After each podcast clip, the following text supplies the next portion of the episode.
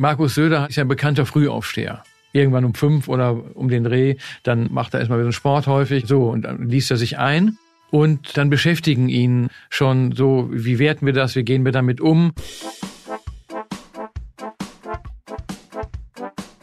Mitarbeiter oder äh, sogar Minister scherzen ganz gerne, dass sie keinen Wecker mehr brauchen, seitdem sie für Markus Söder arbeiten. Da kommt dann schon oft vor sieben Uhr morgens die erste SMS aus der Staatskanzlei.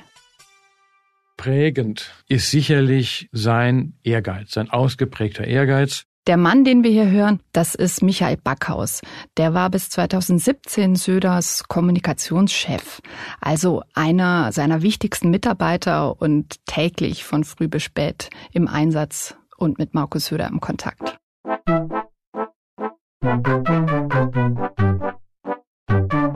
Markus Söder ist der große Unruhegeist der deutschen Politik.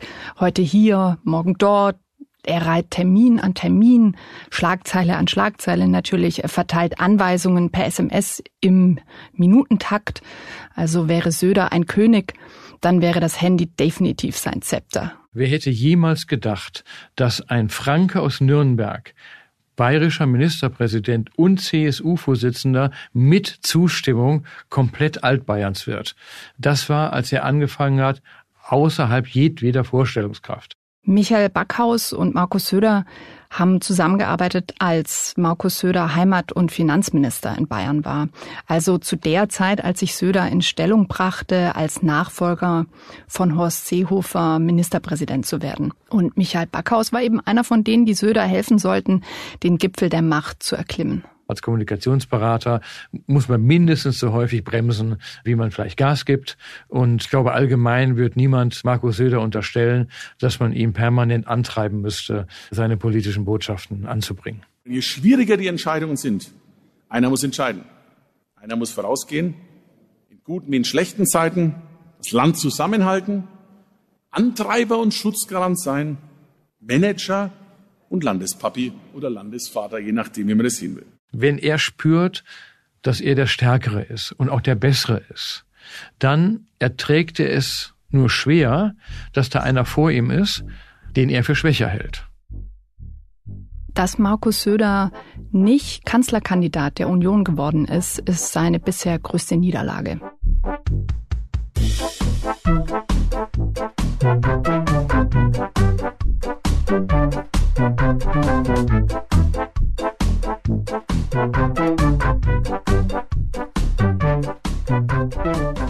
Ist Stimmenfang, der Politikpodcast des Spiegel. Und jetzt steht der Tag der Wahrheit kurz bevor. Am 8. Oktober geht Bayern zur Wahl und entscheidet dabei wahrscheinlich auch über die Karriere von Markus Söder.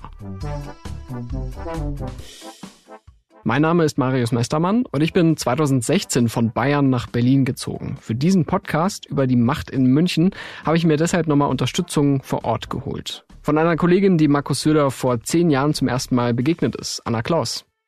Ja, das war auf einer Tagung der CSU in Wildbad Kreuth. Da kann man ja viele Machtkämpfe der CSU-Grauenden besichtigen. Und ich war damals neu im Münchner Büro des Spiegels und wollte mich Markus Söder vorstellen, der da einen Gang entlang kam mit so einer Entourage. Und das war wie so eine kleine Mutprobe, mich dieser Naturgewalt entgegenzustellen, einfach nur die Hand zu geben und zu sagen, hallo, ich bin die Neue vom Spiegel. Markus Söder hat dann auch kurz angehalten, mir nur einen Blick von oben herab zugeworfen. Klar, er ist ja auch zwei Meter groß, ja, war gar nicht despektierlich gemeint und sagte dann, ja, ich weiß, wer Sie sind. Es sollte vielleicht nett rüberkommen, wirkte aber in dem Moment eher bedrohlich. Jedenfalls war klar, der Mann mag kein Smalltalk und er mag offenbar auch keine Menschen, die sich ihm in den Weg stellen. Das ist letztendlich eine Station für unsere Reise durch Söderland. Wir haben Markus Söder jetzt schon auf der Alm kennengelernt und in verschiedenen Bierzelten. Wir haben ihn als jemanden kennengelernt, der sich wie ein Popstar inszeniert, aber auch jemand, der populistisch sein kann, wenn er sich und Bayern gleichsetzt und letztendlich über alles und alles stellt. Diesmal geht's um die Machtmethoden, die ihn groß gemacht haben, die ihn dahin gebracht haben, wo er heute ist. Die Frage ist, kann er sich jetzt auch mit diesen Methoden behaupten? Das ist Folge 3. Der Sauhund.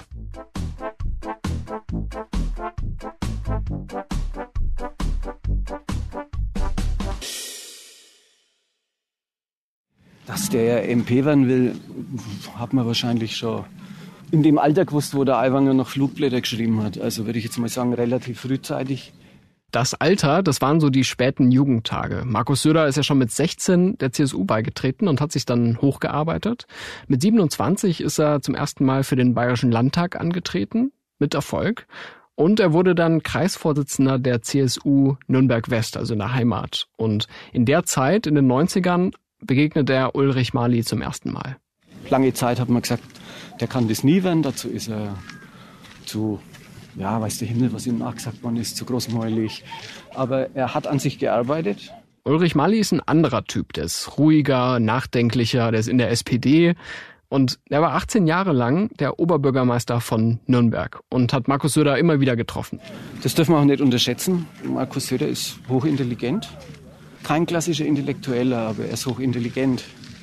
Er ist sogar manchmal ein bisschen anti-intellektuell mhm. in seiner Art und ist ein Homo politicus durch und durch. Söder, der Vollblutpolitiker.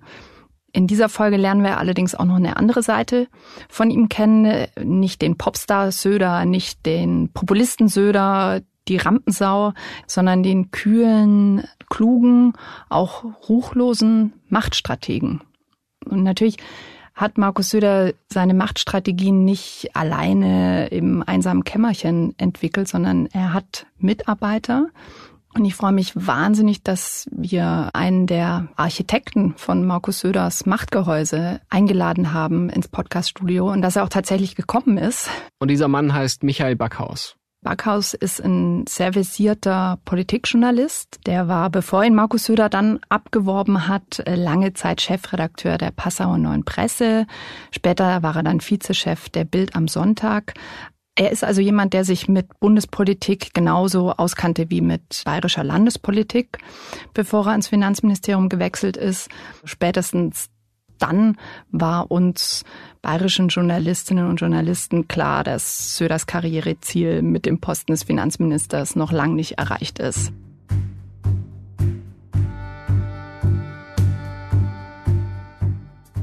Mir war immer klar, dass es eine Zukunft der CSU ohne Markus Söder nicht geben würde.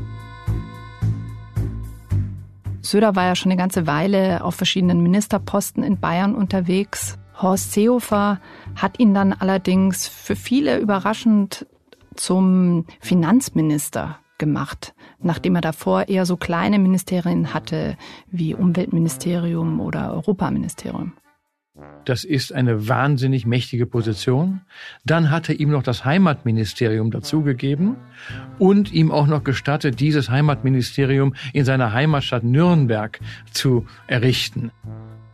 Heimatministerium, das ist schon irgendwie drollig, oder? Also Wie kann damit nicht so viel anfangen? Nee, nee, nee, also da irrst du dich. Da haben damals viele gescherzt. Hö, hö, jetzt kommt das Lederhosenministerium und Markus Söder äh, ist ja da genau der richtige Typ für. Das ist doch Klamauk. Aber nee, das stimmt gar nicht. Also ich würde sagen, die Idee des Heimatministeriums, die Horst Seehofer damals hatte, gehört zu den besten, die der Mann hatte. Vielleicht ist die Reaktion deswegen so kritisch ausgefallen, weil die CSU damals ja auch diese Leitkulturdebatte so geprägt hat und die Leute so dachten, ach kommen jetzt da die Konservativen und wollen den Deutschen vorschreiben, wie sie hier irgendwie zu leben haben und dann auch noch die Heimatpflege und so weiter.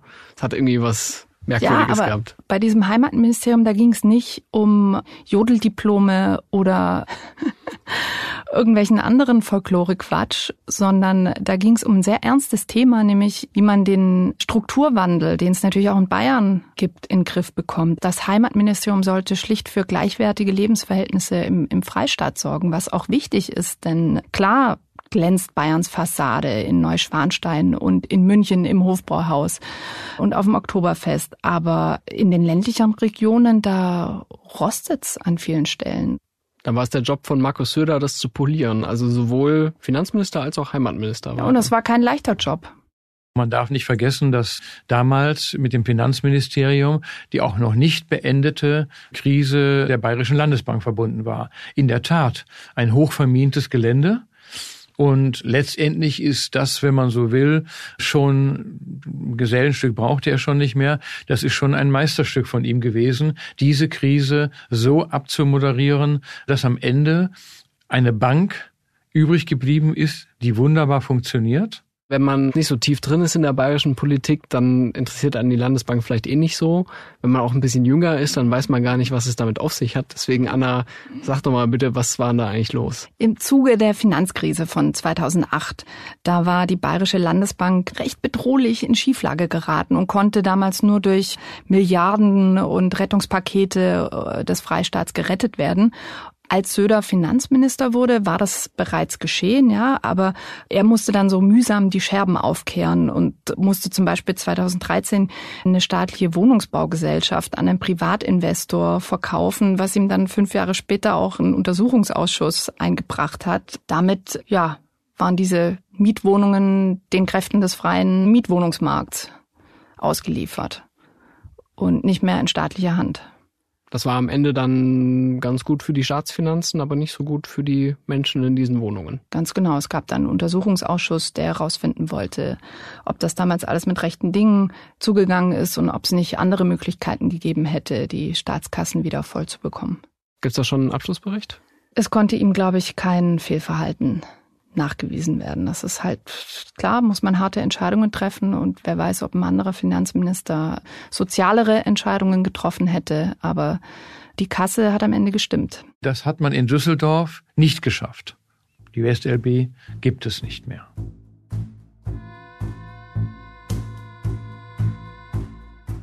Also Markus Söder ist nicht nur ein Showman, sondern ist schon jemand, muss man sagen, der liest sehr genau die Akten, wenn er sich in was reinarbeitet. Er kennt die Details und erwartet das dann aber auch von allen, die das Problem mit ihm lösen sollen. Und wenn da er spürt, dass ein führender Beamter nicht so firm ist in der ganzen Geschichte und ein bisschen drüber wegredet, das lässt er nicht durchgehen. Das legt er dann auch ziemlich gnadenlos offen.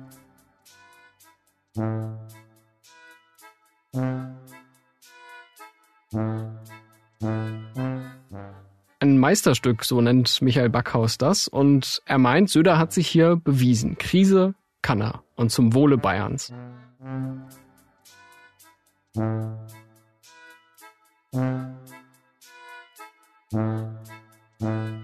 Backhaus und Söder, die beiden passen ziemlich gut zusammen.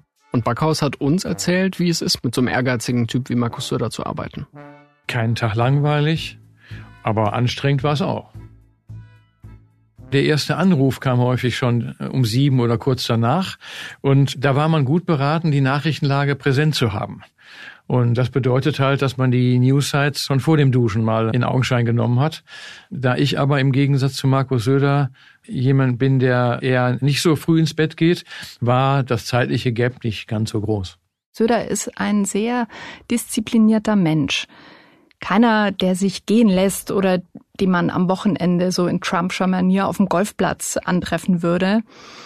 Er raucht auch nicht. Mir ist kein Laster bekannt, ja. Also er, er ordnet alles der Politik unter, hat man den Eindruck. Und wenn es um die Frage geht, ob man mit ihm abends ein Bier trinken gehen sollte oder nicht, dann würde ich schon deswegen davon abraten, weil er ja kein Bier trinkt. Bestenfalls mal ein Glas Wein, aber das war's dann schon. Und da ist der, der, gemütliche Typ, mit dem man da Abend verbringt äh, und, und, und, und Dönekes erzählt, das ist Markus Söder sicher nicht. Er macht auch kaum Home Stories. Man erfährt so gut wie nichts über seine Frau oder seine vier Kinder. Nur seine Zwergpinscher-Hündin Bella taucht hin und wieder in seinen Instagram-Posts auf. Er beschreibt sich da als Hashtag Hundefreund, Hashtag Hundeliebe. Normalerweise füllt ja Markus Söder selber den Platz auf seinen Instagram-Fotos auf. Also dieses absolutistische Motto, der Staat oder der Freistaat bin ich, das verkörpert er schon extrem. Jeden Montag lässt Markus Söder die Pressesprecher aller Ministerien in die Staatskanzlei kommen und sich die Termine der Woche präsentieren und bei den schönsten oder den spektakulärsten äh, hackt er sich dann einfach rein. Es gibt da so ein Beispiel von Mitte September, wo in Bayern das Schuljahr wieder begonnen hat und da hat Markus Söder ein Bild gepostet von sich mit drei Erwachsenen und vier Kindern. Die Kinder haben alle so eine große Schultüte dabei mit so Hasenmotiven und Panda-Bären. Und Markus Söder trägt so eine leuchtend gelbe Warnweste und eine Kelle, wo drauf steht, halt Kinder.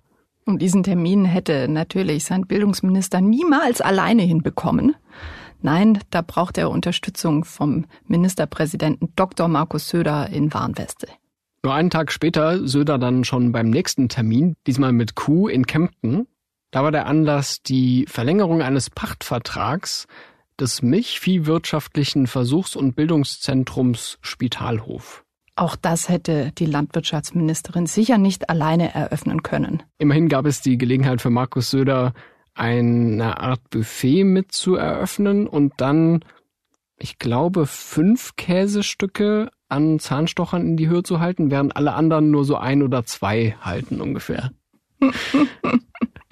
also auch da ist er natürlich der Wichtigste, der, der am meisten zu bieten hat.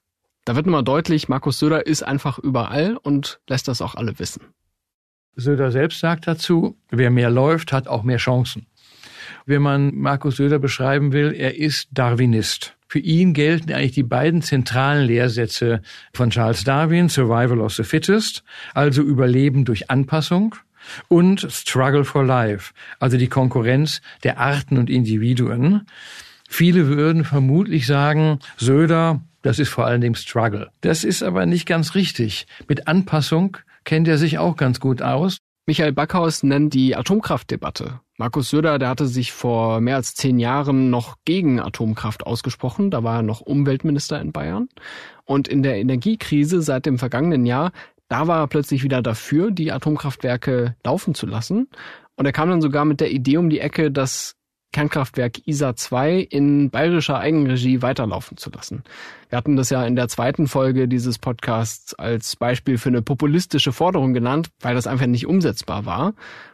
Und Michael Backhaus findet aber, Söder passt sich eben sehr geschickt an die Umstände an. Da finde ich, muss man mit dem Vorwurf Wendehals vorsichtig sein. Ist es Klugheit zu sagen, wenn sich alles ändert, ich bleib bei meiner Meinung? Schwierig wenn man ein Politiker ist, der ja in Bayern, die stellen seit 66 Jahren ohne Pause den Ministerpräsidenten. Das heißt, sie sind auch für das Wohl und Wehe dieses Landes verantwortlich. Und nach der nächsten Wahl wird das Jahr kommen, da sind sie 70 Jahre, stellen sie den Ministerpräsidenten. Das ist praktisch wie die Queen. Ja, die hat auch 70 Jahre auf dem Thron gesessen und da müssen sie Politik auch pragmatisch betreiben. Pragmatisch muss Markus Söder aber auch deshalb sein, weil es ja mit der bayerischen Alleinherrschaft der CSU vorbei zu sein scheint. Also die Umfragen momentan sind nicht so gut für die CSU, sind weit entfernt von der absoluten Mehrheit. Söder ist auf die Freien Wähler als Koalitionspartner angewiesen. Ja, was ist da eigentlich passiert? Wir haben von Markus Söder selber eine Antwort bekommen. Unsere Kollegen waren nämlich neulich in der CSU-Parteizentrale in München zum Spiegelgespräch mit Markus Söder und da hat er geantwortet. Die Welt ist eine andere, die Demokratie ist eine andere. Heute gibt es freie Wähler, heute gibt es äh, die AfD. Deswegen sind Prozentzahlen von vor 20 Jahren, das war das letzte Mal, übrigens über 50 Prozent, ähm, nicht realistisch. Sie sind auch unsympathisch und zum Teil überheblich. Heute kommt es darauf an, ein Land stabil zu halten, ein Land stark zu machen. Und dafür steht die CSU wie keine andere Partei und liegt auch weit vor allen anderen. Äh, die Zweitplatzierten sind alle immer weniger als die Hälfte der CSU.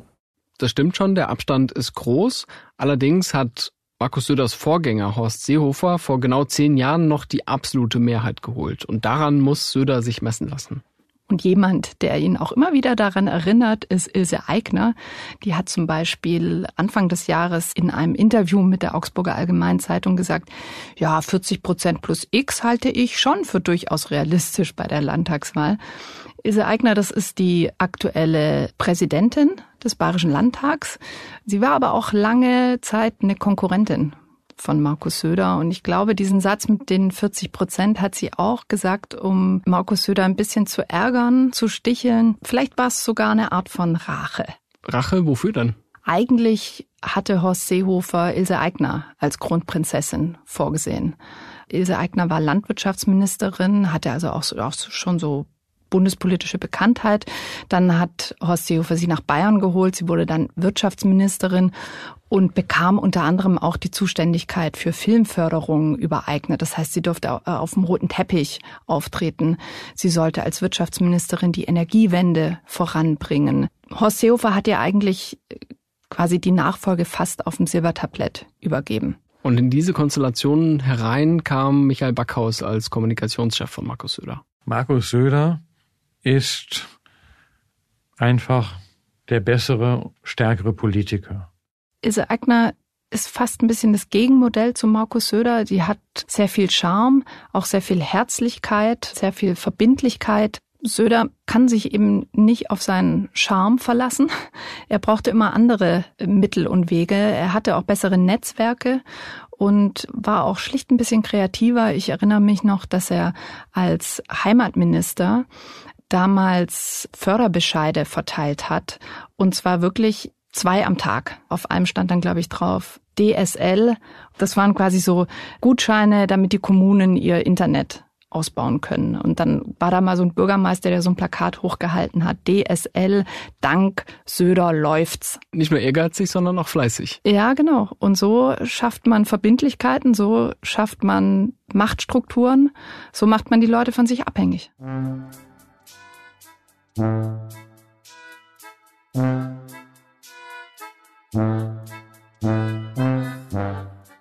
Es war so, dass Seehofer Markus Söder auf jeden Fall verhindern wollte als sein Nachfolger. Und als er merkte, Söder ist stärker als Eigner, hat er gesagt, ich mache selber weiter.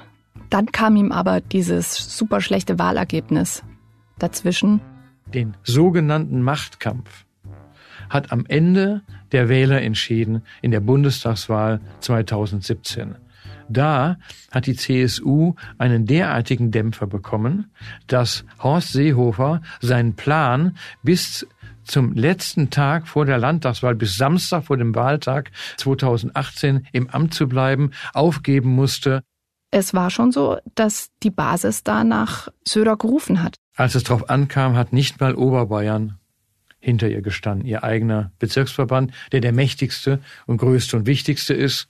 Aber auch dort hatte Markus Söder die Mehrheit. Da gab es einen Parteitag, wo dann die junge Union Schilder hochgehalten hat mit unser zukünftiger Ministerpräsident Markus Söder. Und schon erste Minister aus dem Kabinett Seehofer gesagt haben, der Söder, der ist unser neuer Mann. Ich kann Ihnen ganz ehrlich sagen, das war eine schwierige Zeit für beide übrigens, für Markus Söder und für mich. Aber wir haben wirklich, ich glaube, das einzig Vernünftige und Richtige gemacht, dass wir uns jetzt geeinigt haben. Das hätte unsere Partei zerrissen. Das wäre für die Politik insgesamt auch äh, schlecht gewesen. Du kannst über Jahre eine starke Position haben und als Landesvater gelten und als unumstritten oder als Platzhirsch und dann kommt ein schlechtes Ergebnis und du bist weg vom Fenster. Und deswegen hat vielleicht Ise Eigner schon mal eine erste Duftmarke gesetzt mit diesem über 40 Prozent müssen es schon sein. Wenn man sich Söders Karriere so anschaut, dann schien die ja von Anfang an darauf ausgerichtet, in Bayern das Größte zu erreichen. Jetzt ist er seit fünf Jahren Ministerpräsident. Könnte man doch sagen, für einen Bayer kann es doch nicht schöner werden. Es ist sein Land, das Söderland. Darüber sprechen wir doch die ganze Zeit.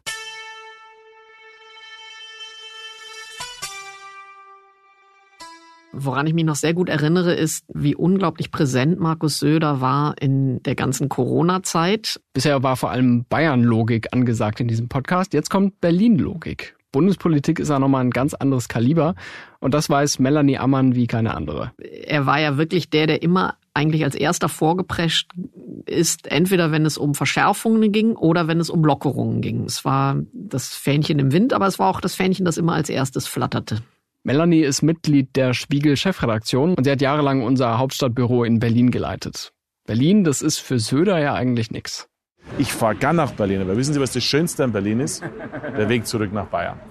Das ist mit Abstand das Schönste an Berlin. Das ist, das ist wie ein befreiendes Gefühl. Das war 2016 noch vor Markus Söders Aufstieg zum Ministerpräsidenten. Die Haltung, die blieb aber einige Jahre so. Mein Platz ist in Bayern und nicht in Berlin. Ich habe ja immer gesagt, wo mein Platz ist, hier in, in Bayern. Mein Platz ist in Bayern, natürlich, klar.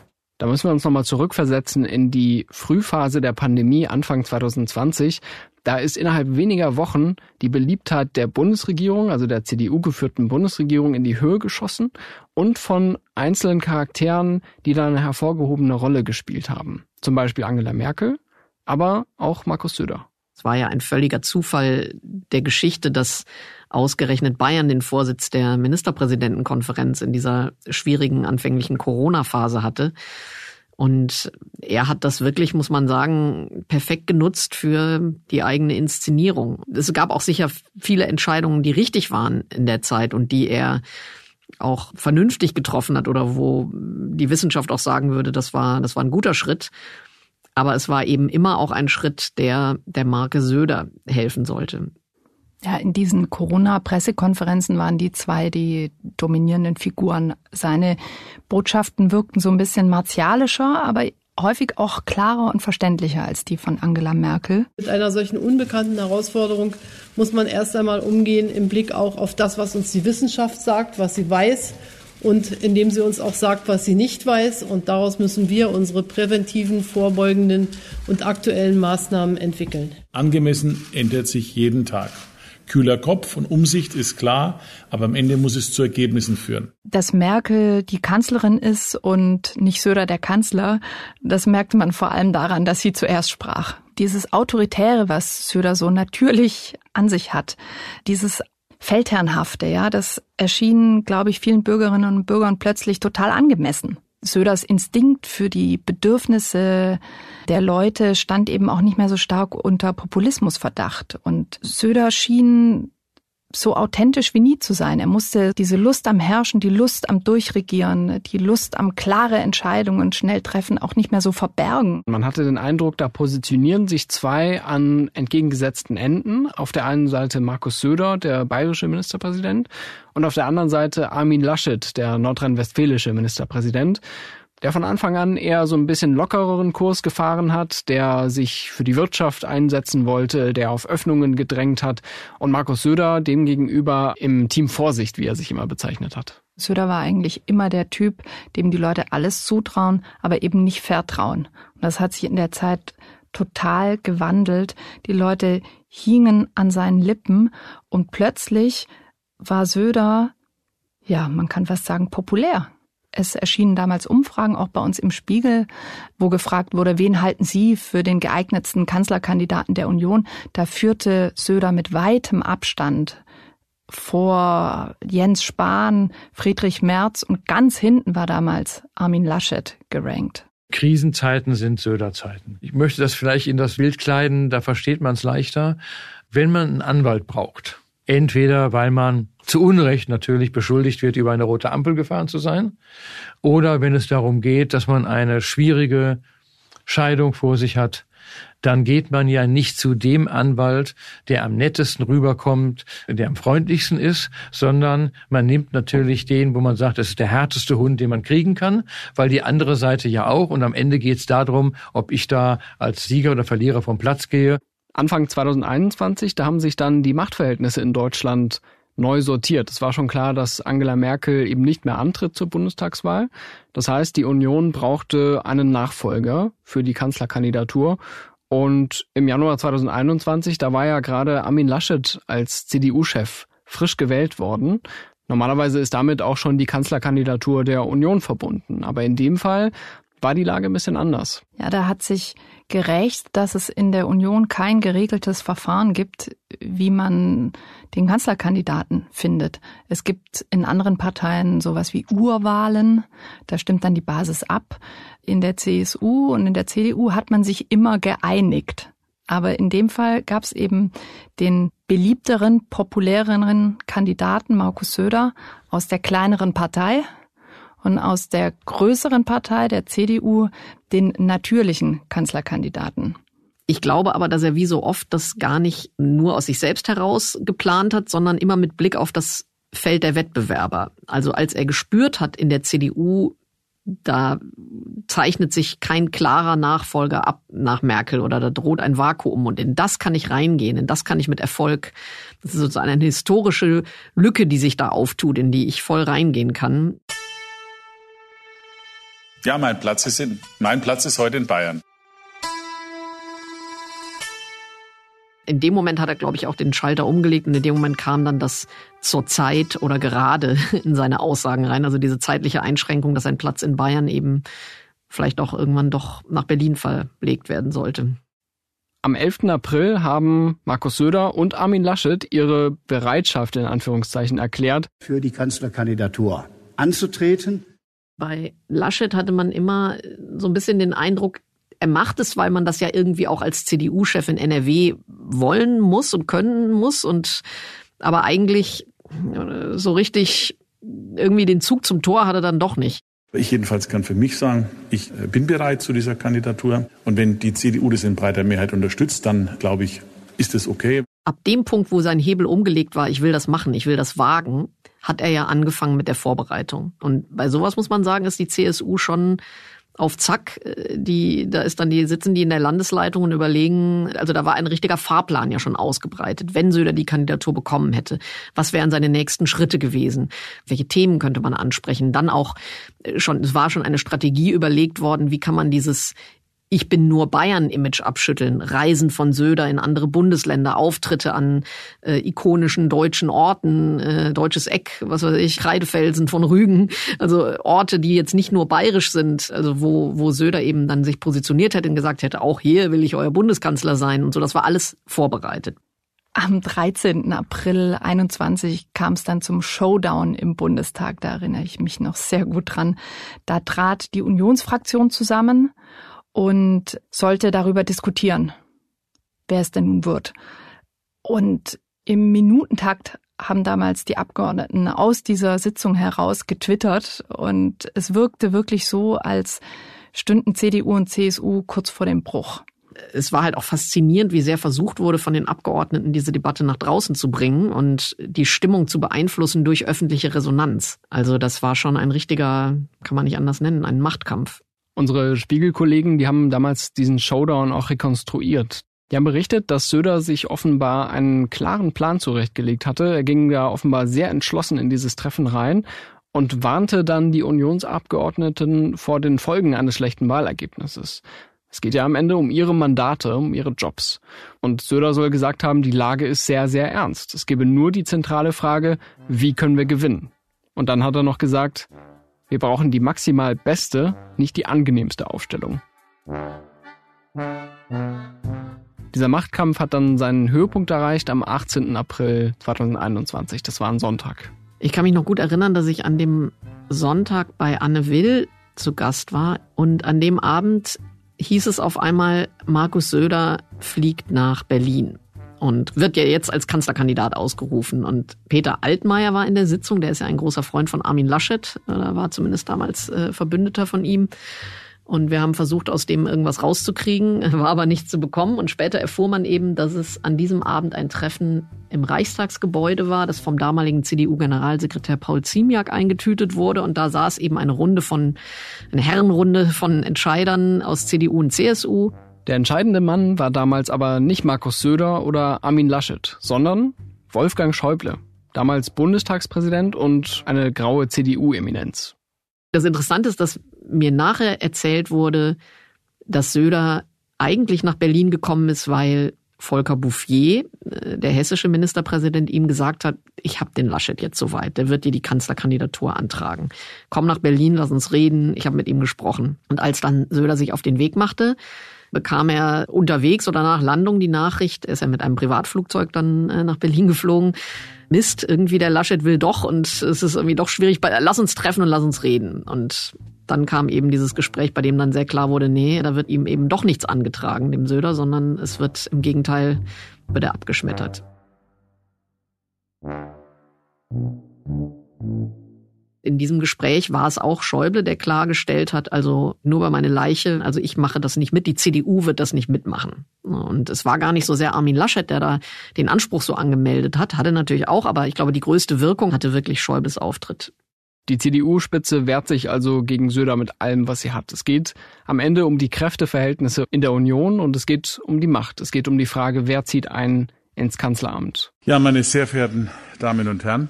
Am Ende die Würfel sind gefallen. Am 20. April 2021. Armin Laschet wird Kanzlerkandidat der Jungen Union. Zieht Söder zurück.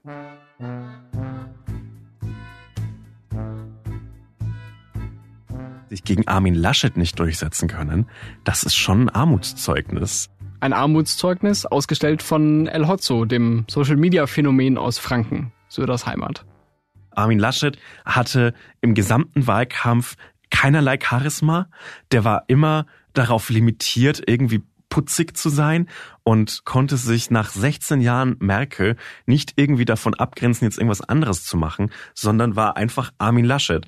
Und der wurde nie zu keinem Zeitpunkt tatsächlich ernst genommen. Man hat immer damit gerechnet, gut, ob es jetzt schwarz-grün wird oder schwarz-rot, hat dann aber tatsächlich gegen Olaf Scholz verloren. Und das ist echt hart. Aber wäre das nicht mal was, ein Franke als Kanzler? Ich glaube, dass dieses Land nicht gut damit fährt, wenn man dem ohnehin an so einem Gottkomplex leidenden Bundesland Bayern auch noch die tatsächliche Macht über den Rest des Landes gibt. Und wenn man sich zum Beispiel das Verkehrsministerium anschaut, das ja durchaus mit dem einen oder anderen sauhündischen äh, Besetzungen äh, zu kämpfen hatte, ich glaube, das ist keine gute Idee. Es war schon ganz gut, dass Stoiber damals nicht Bundeskanzler geworden ist. Sauhündisch, hat El Hotzo gerade gesagt. Das müssen wir erklären oder besser er muss es erklären. Wenn jemand ein Sauhund ist, das klingt erstmal negativ, aber als Sauhund kann auch jemand sein, der einfach so ein bisschen gerissen, ein bisschen ein Hallodri, ein Schelm ist und der dann halt den einen oder anderen Fehler macht, aber am Ende ist es halt unser Sauhund. Heißt er jetzt Söder, Seehofer, Stoiber, Strauß? Armin Laschet wird nicht Kanzler. Mit ihm verliert die Union krachend die Bundestagswahl, holt nur 24,1 Prozent. Die SPD liegt am Ende bei 25,7. Der Unterschied zwischen Union und SPD war wirklich hauchdünn. Viele in der Union lasten dieses schlechte Ergebnis nicht nur Armin Laschet an, sondern eben auch Markus Söder, weil er im Wahlkampf kein Teamplayer war. Die Frage ist, wäre es mit Markus Söder als Kanzlerkandidat besser gelaufen? Das haben wir auch seinen früheren Berater Michael Backhaus gefragt. Erstens hätte es die Auseinandersetzung nicht gegeben. Ein paar Pannen hätte es nicht gegeben. Und ehrlich gesagt glaube ich, dass Markus Söder die Botschaften der Union sehr viel besser an die Wähler gebracht hätte. In aktuellen Umfragen steht Söder zum Beispiel auch vor dem CDU-Chef Friedrich Merz. Er hat aber ein grundsätzliches Problem. Söder hat sich nie Illusionen darüber gemacht, welche Probleme mit einer Kanzlerschaft eines CSU, also ganz unabhängig von ihm selbst, verbunden gewesen wären. Am Tag nach der Wahl gibt es eine CDU-CSU-Bundestagsfraktion, wo am Ende des Tages der Schwanz mit dem Hund wedeln müsste. Nämlich die erheblich kleinere CSU-Landesgruppe ist die Kanzlertruppe. Markus Söder muss jetzt beweisen, dass er sich nicht nur durchsetzen kann als Kandidat gegen andere, sondern dass er seiner Partei ein sehr gutes Wahlergebnis bescheren kann. Dazu müsste er eigentlich über 40 Prozent der Stimmen kommen. Alles andere kann er eigentlich nur mit großen Schwierigkeiten als Erfolg verbuchen. In der CSU ist es eben so, wer keine erfolgreichen Wahlergebnisse liefert, ist austauschbar. Söder hat den Vorteil gegenüber Seehofer, dass ihm kein Söder im Nacken sitzt. Es geht um nicht weniger als die Frage, ob Bayern Söderland bleibt. Eins ist klar, wenn er es in Bayern nicht schafft, dann ist der Traum von Berlin auch Geschichte. Vielleicht führt es am Ende dazu, dass Söder nicht freiwillig sagen muss, mein Platz ist in Bayern, sondern dass ihm gar keine andere Möglichkeit mehr bleibt. Endlich wieder daheim in Söderland dieser Trip nach Berlin war schon ganz schön strapaziös. Aber nächste Folge geht's tatsächlich noch weiter weg, in den Weltraum. Da muss man auch gar nicht lange warten, denn die vierte Folge ist schon jetzt verfügbar. Und ja, am Sonntag ist Wahl. Da geht's um alles, zumindest um Söders Zukunft. In der nächsten Folge wollen wir uns deshalb anschauen, was hat Söder denn bisher so erreicht für Bayern, außer der Werbung als bestes Land der Welt? Als besseres Deutschland. Und was plant er noch für die Zukunft? Was will er eigentlich erreichen in diesem Bundesland, außer die Macht zu sichern? Wir sind Marius Mestermann und Anna Klaus. Und wir bedanken uns recht herzlich für die Mitarbeit an diesem Podcast bei Ola Reismann und Janis Schakarian für Redaktion und Regie, bei Rebecca Habte-Mariam für Recherchereisen und eine Almwanderung, bei Johannes Unselt für das Cover dieser Sonderausgabe und bei Marc Glücks und Philipp Fackler für die Produktion. Und diese Musik, ja, die ist auch von Philipp Fackler. Merci, bis zum nächsten Mal. Und ich sag Servus.